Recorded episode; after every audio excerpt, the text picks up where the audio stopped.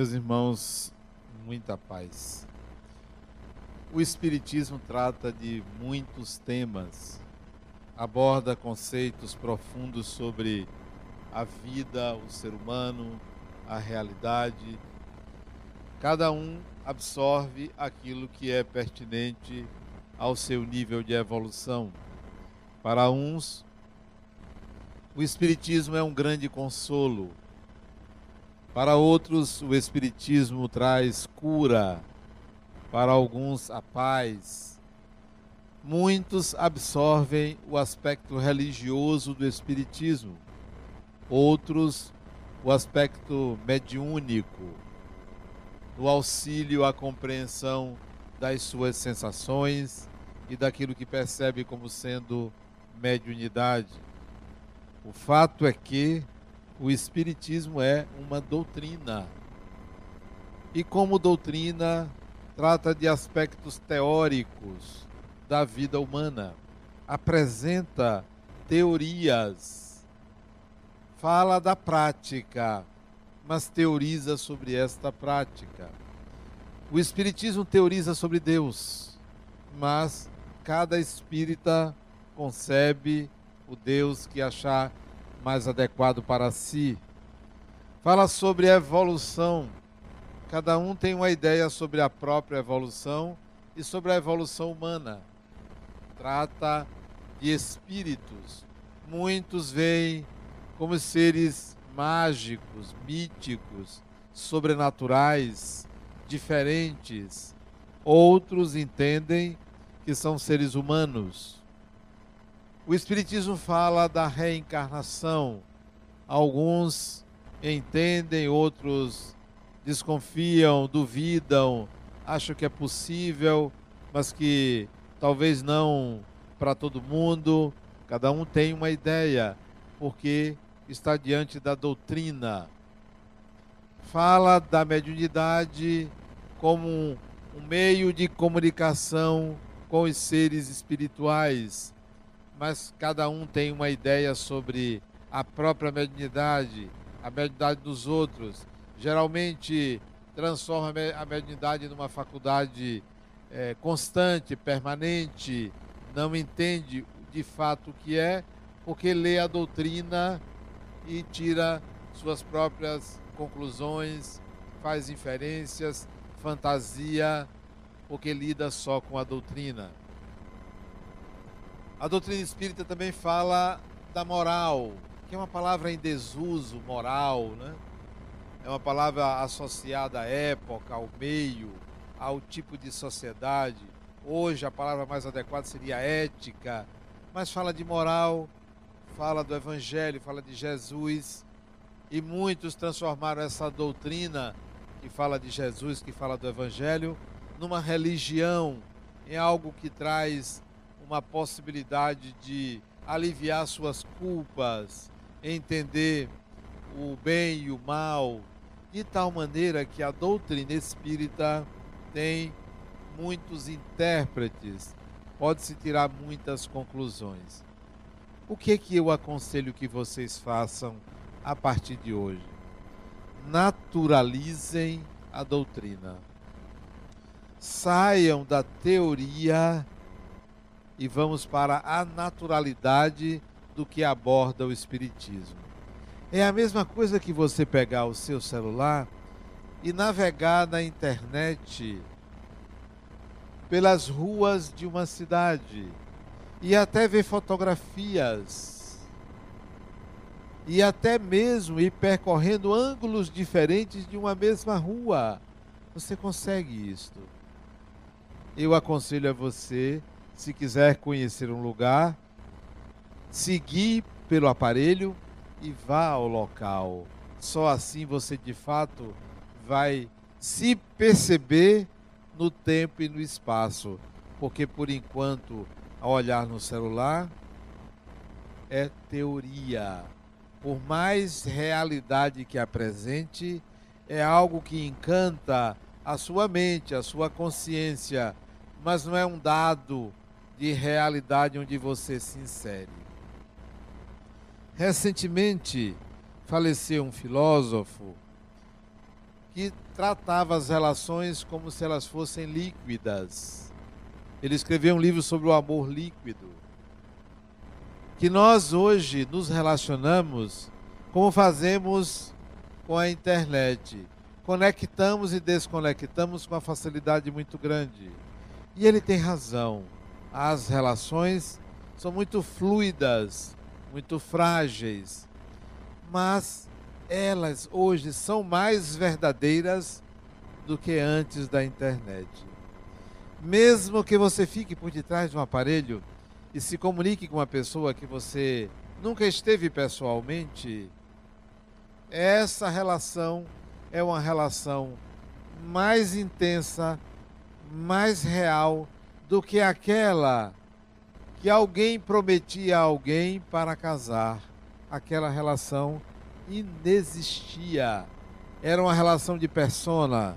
E esta relação é uma relação onde você lida com a pessoa sem que você tenha qualquer poder ou controle sobre o outro, porque o outro pode se desconectar de você quando quiser. Eu não conheço uma pessoa que eu tenho uma relação desse tipo há 14 anos, vai fazer 15 anos. Eu nunca a vi pessoalmente, nem pessoalmente, nem a imagem. E estabelecemos uma relação. Esta relação é de ordem espiritual. Não é uma relação amorosa, não é uma relação sexual, é uma relação afetiva, mas que eu não preciso conhecê-la pessoalmente. E ela mora em Salvador, imagine esta relação para mim, ela é muito mais real do que se eu estabelecesse um contato formal, mesmo que fosse um contato social, mesmo que eu apertasse sua mão, mesmo que eu olhasse nos olhos. Você não conhece uma pessoa só por ter um contato físico. Para conhecer um, alguém é preciso que haja transparência, entrega, desejo de fato de ser conhecido ou ser conhecida. E isso pode se dar naquilo que o filósofo chamava de relação líquida. Elas são muito mais intensas e verdadeiras do que aquelas relações do passado que era por necessidade, por conveniência, por adequação. Assim é com a teoria espírita nós precisamos sair da teoria para a naturalização do que é o espiritual, onde não é mais algo que acontece fora de você. Não é algo que você precisa acreditar.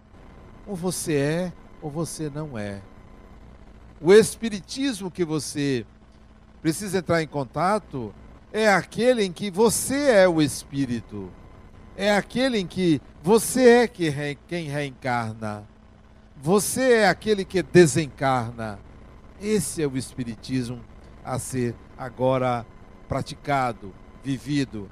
É sair da teoria, da doutrina, que é importante ser conhecida para que você se insira e entre em contato com a realidade naturalize o que você considerava algo a ser conhecido, a ser observado, a ser acreditado. Não estamos mais nessa fase. A fase agora é de naturalização. Hoje, uma pessoa que eu não conheço, disse Adenauer, foi fulano que me deu o seu número e eu estou ligando para você. Sou fulano de tal, um homem, não sei quem é, não sei que idade. E ele estava diante da desencarnação de uma pessoa muito querida que desencarnou ontem. Ontem. Alguém muito ligado a ele, ele morava com essa pessoa, parente dele, uma pessoa que ele ama.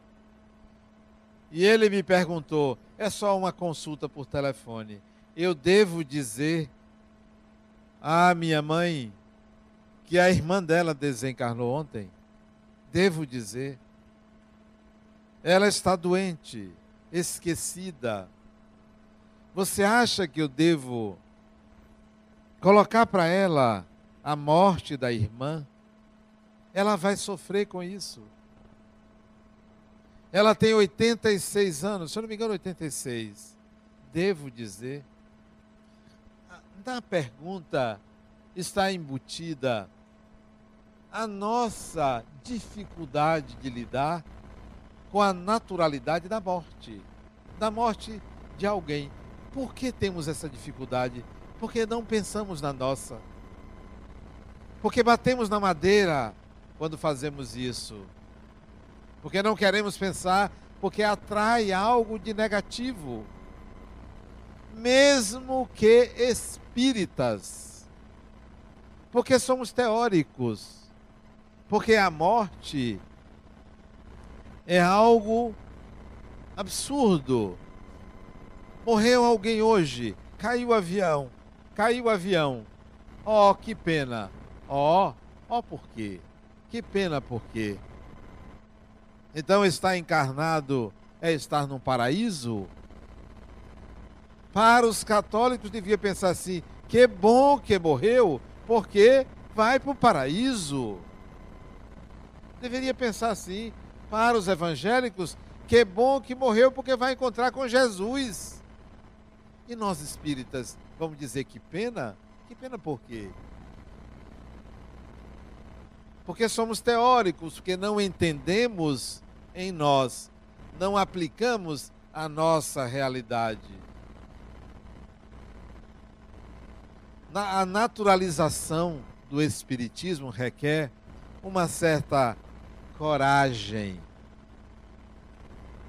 Sair da inércia do comodismo de uma doutrina que acomoda a mente, que acomoda a consciência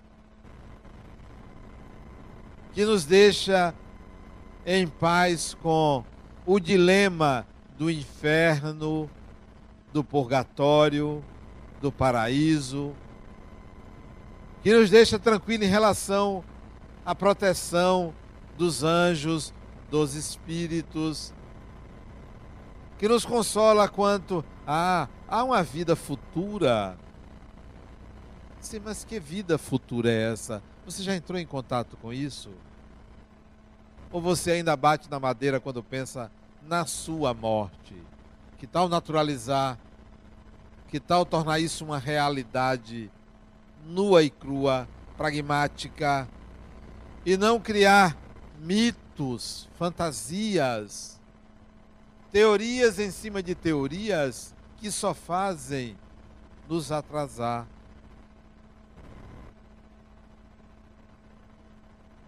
Hoje, meu neto chegou para mim. Nós estávamos assistindo a um filme quando entrou a notícia da morte do ministro do Supremo. E ele gosta muito de avião, ele disse, vovô, o avião explodiu. Olha, bateu na água. Não acho que explodiu, deve ter amassado. Se as pessoas morreram, provavelmente deu, todas as quatro morreram. Que ele disse? vão demorar para voltar? Porque ele sabe que tem que voltar. Eu disse, deve demorar um pouco. Ele disse, poxa, eu não gostaria de demorar para voltar. A vizinha está demorando de voltar, porque minha vizinha faleceu. Vovô, a vizinha está demorando de voltar. Theo, eu não sei quando ela volta. Mas você lembra que ela volta criancinha? Eu sei, vovô.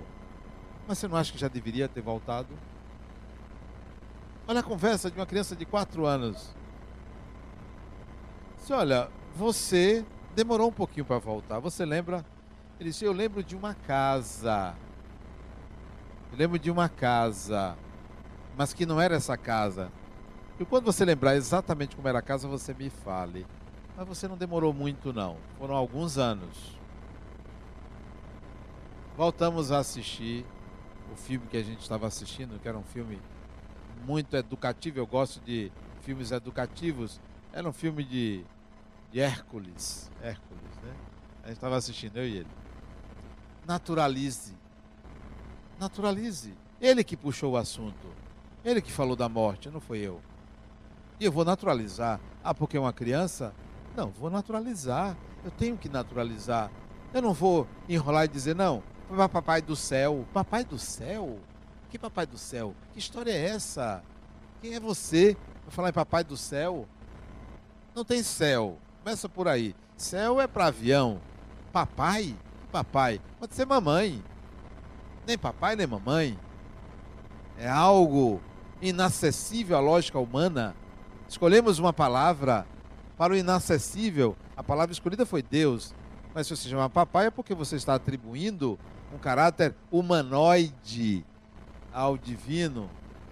Se me pergunta o que é Deus, não sei, não tenho a menor ideia. Não faço ideia e nem ando chamando pelo Pai. Isso foi útil a uma época da humanidade, mas nós outros que estamos com a consciência de sermos espíritos imortais, não precisamos mais nos enganar. Quem quiser que se enganar, que se engane. Quem quiser usar uma linguagem simbólica, que use. Eu quero lidar com a realidade. Queira lidar com a realidade como ela é.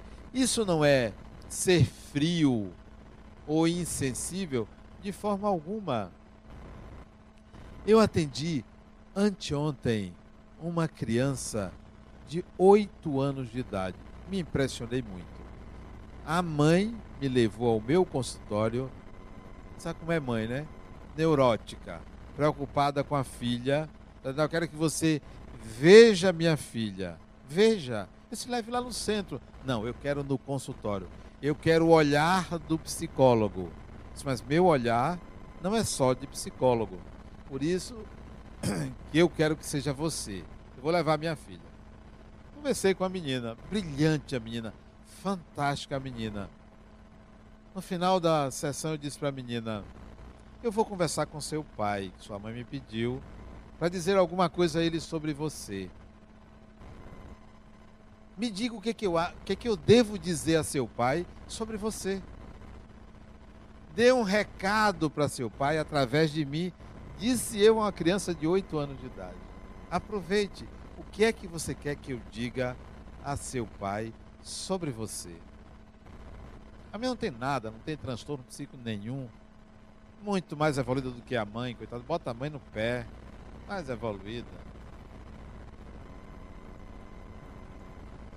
São espíritos mais maduros que reencarnam. Nem todos. Porque tem algumas crianças que são abestalhadas mesmo. Sabe o que ela disse para mim? Botou o dedinho assim na maçã do rosto. Você conhece a criança? Botou o dedinho na maçã do rosto. Pensou. Os olhos ficaram úmidos, uma lágrima desceu. Eu fiquei curioso em saber o que é que ela queria que eu dissesse ao pai. Ela disse assim: Diga a ele que ele fez uma coisa muito bonita na vida dele. Olha o que uma criança diz. Quando ela disse isso, eu já sabia o que era, porque conheço a história da família ele aceitou meu irmão para morar com ele. Ela tem um irmão do primeiro casamento da mãe. Diga a ele que ele fez uma coisa muito bonita na vida dele. Aceitou meu irmão para morar com ele. Sabe o que aconteceu? Eu não aguentei. O psicólogo foi embora porque eu comecei também a me emocionar. A me emocionar. Olha o recado que ela quer que eu dê ao pai dela. Olha que beleza, que alma nobre ao enxergar isso e dizer isso a um estranho que nunca tinha me visto. Ela já tinha me visto uma vez quando ela tinha dois, três anos, da idade da minha neta, eu fui à casa dela. Me convidaram para jantar. Eu adoro quando me convida para jantar. 0800, né? Embora tem pessoas que me chamam para jantar, almoçar, mas a comida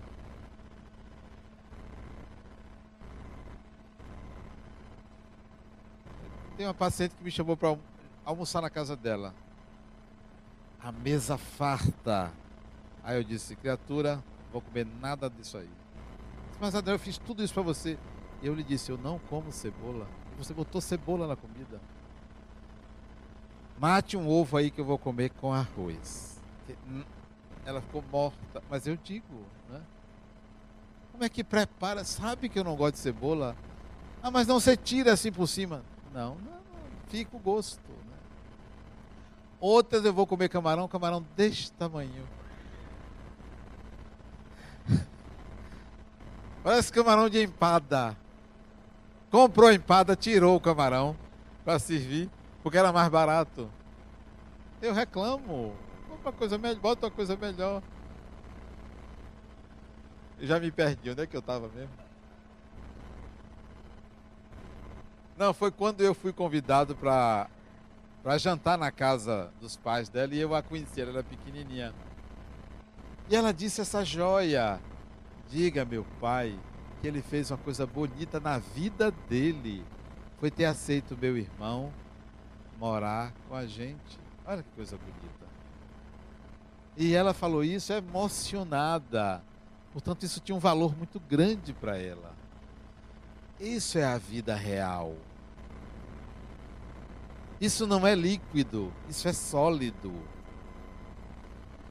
Não é aquela pessoa espírita que fica é, deve, deve ser um espírito que está encostado em mim. Criatura, converse, dialogue, exerça a sua dignidade ao conversar com outro ser humano, mas mitifica tudo, desnaturaliza o que deveria ser natural. Sabe por quê?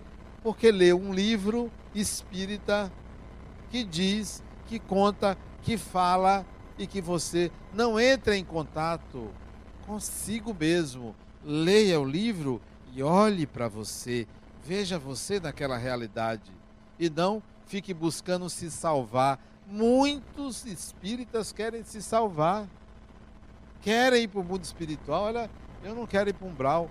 Que venha, que seja. Qual o problema? Se isso sou eu, então eu sou assim, eu vou viver na realidade que me compete. E não está mitificando, fugindo de si mesmo.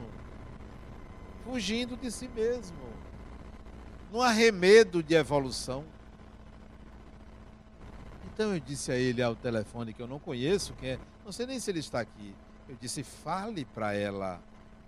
Mas ela vai sofrer, ela tem direito a saber que a irmã faleceu, ela tem direito. Mas eu não quero vê-la sofrer. O sofrimento pertence a ela. Você não quer sofrer. Dê o direito a ela, se é que ela vai sofrer. Ah, mas ela vai esquecer, porque ela está esquecida. Então, melhor ainda, ela vai esquecer. E se ela me perguntar de novo, diga de novo. Mas ela vai sofrer pela segunda vez. Um é pouco, dois é bom, três é demais. A terceira, você não precisa dizer, porque o espírito já sabe. É só o personagem que não adere mais, não integra mais, mas o espírito já sabe. Mas não deixe de dizer, para que você conviva essa realidade. Não fuja da sua realidade. Não fuja. nós precisamos naturalizar a imortalidade. Que tal? A sua imortalidade você não naturaliza. Você mantém isso como um consolo. Ah, não, eu sou imortal. A vida continua, mas você fica ali apegado à matéria, aos bens materiais, à posse de coisas e pessoas, ao medo de tudo e de todos porque você não naturaliza a sua imortalidade. É apenas uma crença. Por via das dúvidas, você quer se garantir, como eu conheço pessoas que vão à igreja, ao centro espírita, a não sei aonde, evangélica, tudo bem, pode ir. Não é uma questão de opção religiosa, Pode ir, mas naturalize sua crença. Naturalize. Uma outra chegou para mim, Adenauer. Eu sou espírita, sou budista também, gosto de missa, gosto de tudo. Agora, eu quero morrer. Eu não quero viver. Eu, tá bom. Você quer morrer, por que você não morre? Você não morre. Você quer morrer? Mas é isso que você vai me dizer? Mas criatura é um desejo seu. Desencarne. Você não quer? Ah, mas o suicídio, o espiritismo não é contra? Isso é a doutrina. Mas faça, você não quer? Seja coerente. Não, mas não é assim. Ah, não é assim. Então, decida o que é que você quer. Agora, suicidando-se ou não, querendo morrer ou não, você nunca vai deixar de viver. Ponto. Resolva isso. Aqui, no mundo espiritual, voltando, você nunca vai deixar de viver. Naturalize aquilo que você diz que acredita. Porque essa é a realidade. Não há outra. Pode imaginar colônia espiritual, cidade espiritual, vila espiritual. Pode imaginar o que for. Você vai ter que viver. Você vai ter que enfrentar a vida. Não mitifique. Porque se lhe aparecer sua mãe desencarnada, sua avó, seu avô, um espírito de luz ou o que for, não vai viver por você. Vai ser mais uma pessoa que vai entrar no seu universo de relações para você ter que lidar, para você ter que elaborar. Porque nunca vai existir uma pessoa que fique constantemente sob o amparo de outra, ali feito uma criança sendo cuidada. Isso não existe.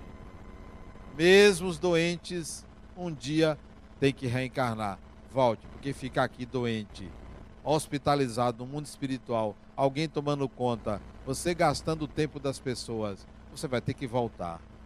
Vai ter que voltar. É a segunda morte. Você morre no corpo, vai ter que reencarnar, que é a segunda morte. Vai ter que reencarnar, vai ter que voltar.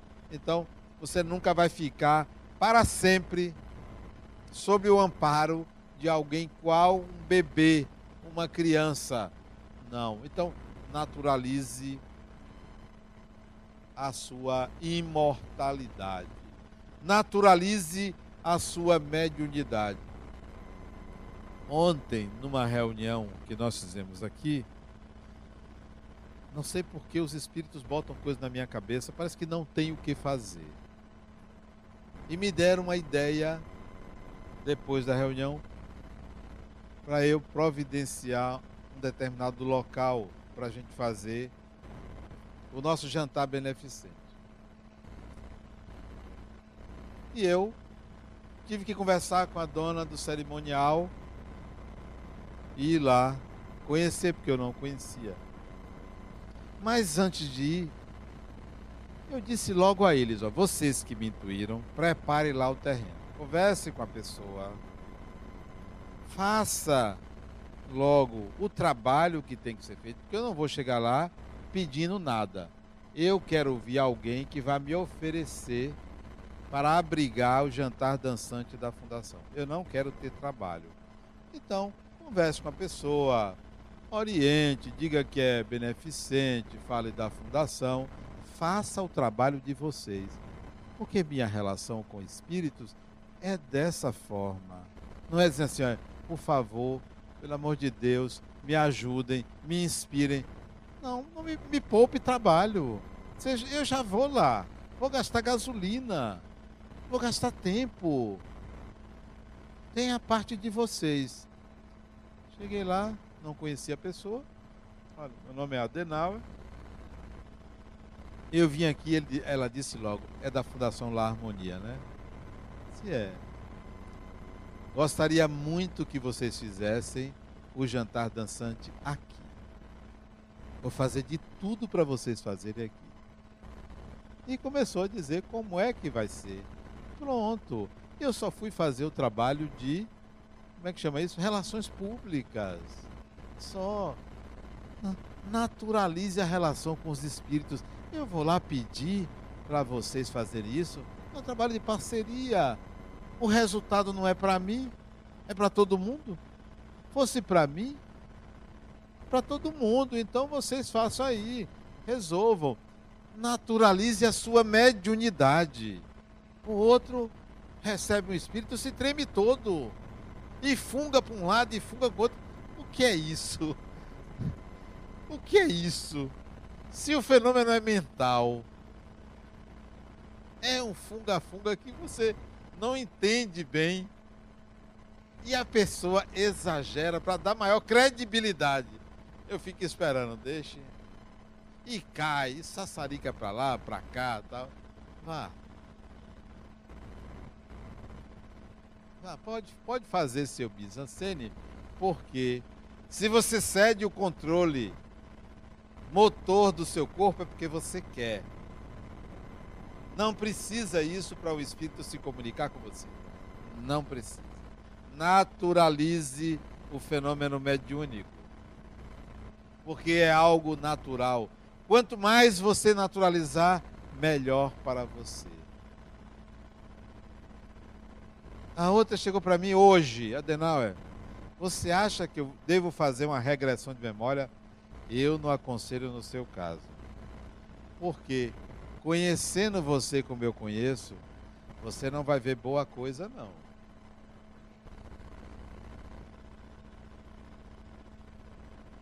Porque você sabe a peça que você está lidando. Você quer o quê? Você quer ver o quê? Olhe como é sua vida. Olhe as besteiras que você fez dos seus três casamentos. Dizer que não foi nem casamento, né? arranjou lá um jeito de ter filho. Olha as peripécias da sua vida. Não adianta ir lá atrás, criatura. Viva o presente. Viva o aqui e agora. Olhe para você e plante um futuro melhor a partir de ações do presente e não está buscando lá atrás. Quer dizer, pega a reencarnação e quer utilizar de uma forma mítica. Ao invés de dizer, poxa, eu sou um ser reencarnado, venho de muitas experiências, que tal agora eu me aprumar, eu dar um jeito em mim mesmo, porque eu vou voltar aqui. Eu, quando comecei a entrar em contato com a reencarnação, era muito jovem, adolescente. Eu, poxa, eu volto, então eu vou criar o melhor ambiente possível de viver. Porque eu vou voltar. E você volta para viver aquilo que você plantou. Você não volta para viver algo que os outros plantaram. Por isso que eu sempre disse, meus filhos, vocês são melhores do que eu. Porque o que esta encarnação é proporcionado para vocês, eu não tive. Em todos os sentidos. Vocês são espíritos melhores do que eu, porque vocês receberam e recebem coisas muito melhores, não só de amor, de afeto, de bens materiais, de oportunidades. Vocês são melhores do que eu. Provavelmente espíritos que plantaram algo de melhor e estão colhendo. Vocês vão colher o que adiante? O que? A discórdia, o ciúme, a inveja, a maledicência, a inércia, a preguiça. Fica enrolando dizendo que está. Vou estudar para concurso. Ah, mas é verão, Adenauer. Ah, é verão, sim. Só anda de balada em balada, né? Então está estudando para concurso. Não quer disputar. Não quer competir quer garantir um lugar ao sol, mesmo que não se realize, porque o objetivo é ter um salário garantido no final do mês e não prestar um bom serviço à sociedade. Que espíritas somos nós, esses que não preparam, que creem na reencarnação mas não preparam uma sociedade melhor? São teóricos, somos teóricos. precisamos mudar isso aí. Se eu sou um ser reencarnado, não preciso estar sabendo o que, que eu vivi, aonde. Eu preciso ter consciência de uma próxima, trabalhando nesta. Trabalhando nesta. O Espiritismo é uma doutrina cristã, porque adotou o cristianismo como norma, como filosofia chamada de moral. Mas muitos inverteram. Inverteram. Tornaram-se evangélicos espíritas e deixaram o espiritismo de canto e vivem um evangelismo teórico. Passa uma encarnação inteira para perdoar uma pessoa. Olha que perda de tempo. Resolva logo isso. Resolva logo isso. Encarnação inteira. Olha, eu vou sair melhor porque eu perdoei fulana, fulano. Quando não fazem meia dúzia de caridade para garantir um lugar melhor depois da morte? Vai ser melhor, claro que vai ser melhor, mas vai lhe manter numa situação coletiva. Nós somos seres individuais e somos seres coletivos. Muitos vivem a vida coletiva. Não vivem a sua singularidade. Vivem na normalidade, fazendo tudo o que todo mundo faz para ficar bem na fita ou para garantir, olha, pelo menos eu vou como todo mundo. Eu não quero ser igual a todo mundo.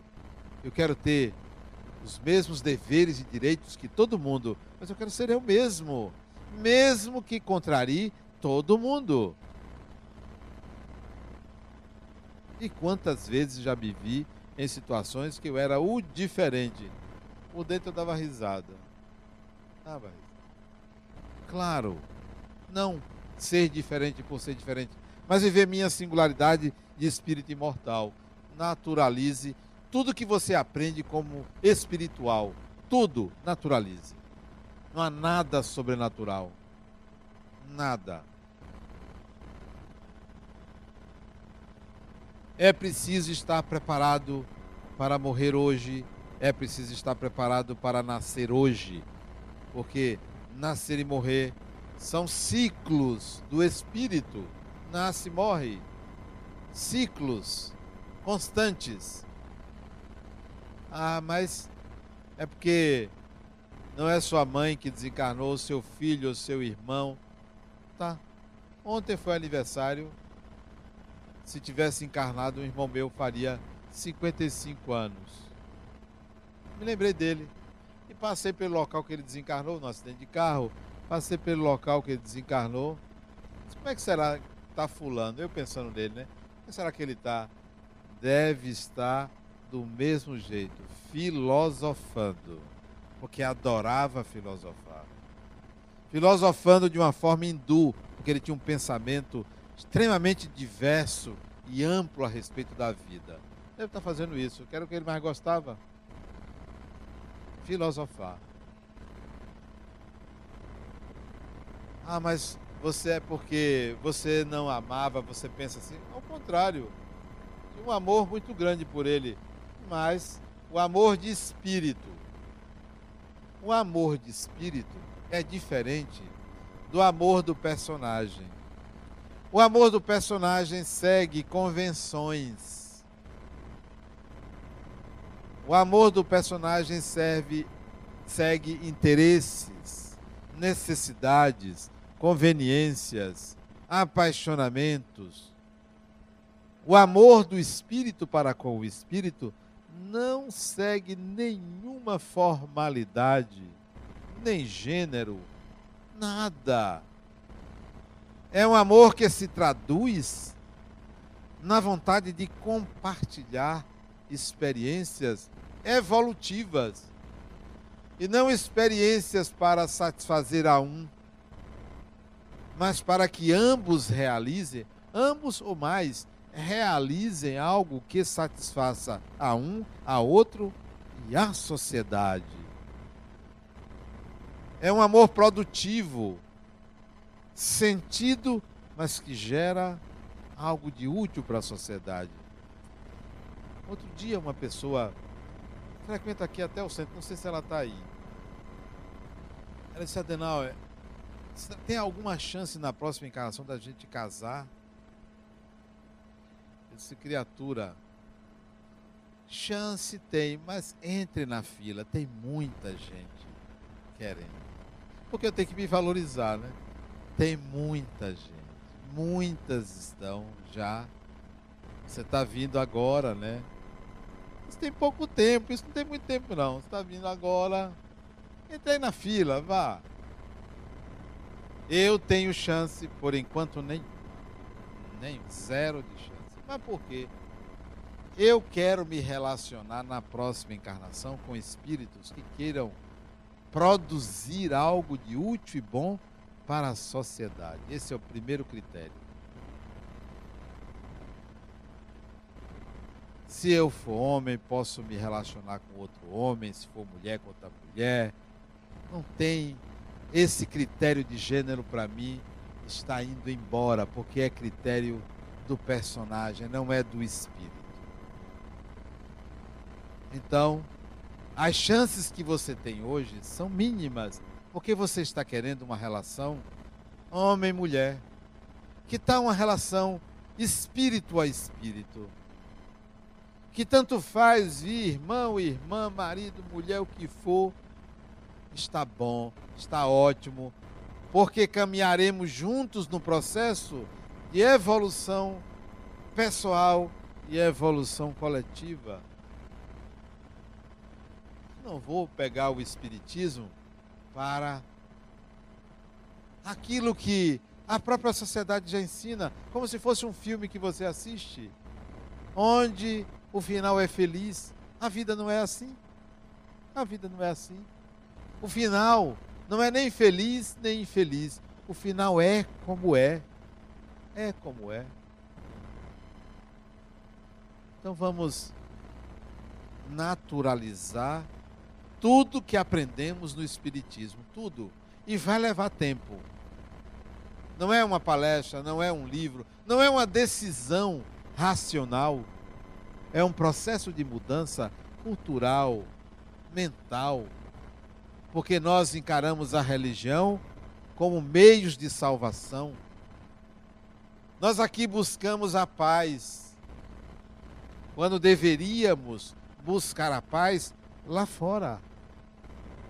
Nós aqui buscamos a paz. Nós aqui buscamos tudo que é paradisíaco, quando deveríamos fazer isso em sociedade, na vida doméstica, em casa valorizar as pessoas de quem não gostamos, porque são nossos mestres, tiram-nos da zona de conforto. Não fazemos isso. A outra chega para mim, Adenauer, eu vou na casa dela lá, porque ela foi ela que me tirou ele. Eu vou lá na casa dela dizer algumas coisas para ela. Para que, criatura? Você vai na casa dela? Isso só mostra que vocês são iguais. Só mostra isso. Ninguém tira ninguém de ninguém. Mesmo que haja a intenção de tirar, somos espíritos, somos seres espirituais. Como algumas pessoas culpam Fulano pela queda de Ciclano. Não, ele caiu ou ela caiu porque é frágil, é vulnerável. Ninguém agride você e lesa você se você não for um lesão. Se você não for alguém frágil. E você vai aprender exatamente com a atitude do outro contra você. Porque esse é o universo, é o que o universo oferece a você é o que você merece como meio para você evoluir. Minhas dificuldades são assim. Elas são encaradas como o meu meio. É com isso que eu tenho que lidar.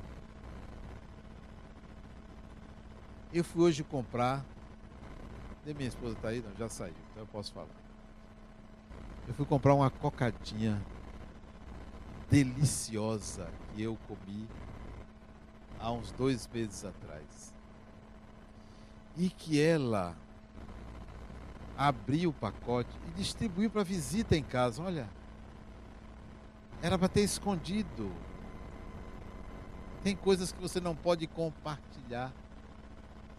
Como eu tinha ganho esse pacote de cocadas e ela tinha distribuído, eu gravei o nome, mandei um e-mail para a empresa, me disse onde vendia, eu fui lá comprar hoje e comprei. Comprei 100.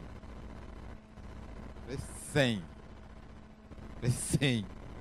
Só não comprei mais porque ela poderia reclamar. Se bem que eu entrei só com o pacote e deixei os outros três guardados no carro para quando chegar em casa eu esconder. Sabe o que é isso? É naturalizar meu desejo. É naturalizar meu desejo. É viver uma vida como ela se apresenta a mim, porque eu sou assim. Não vou viver uma vida que não é autêntica, que não corresponde ao ser que eu sou. Procure viver uma vida autêntica como espíritos, não somente como espíritas, como espíritos.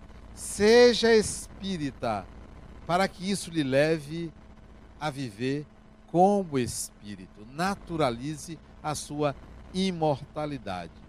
Muita paz.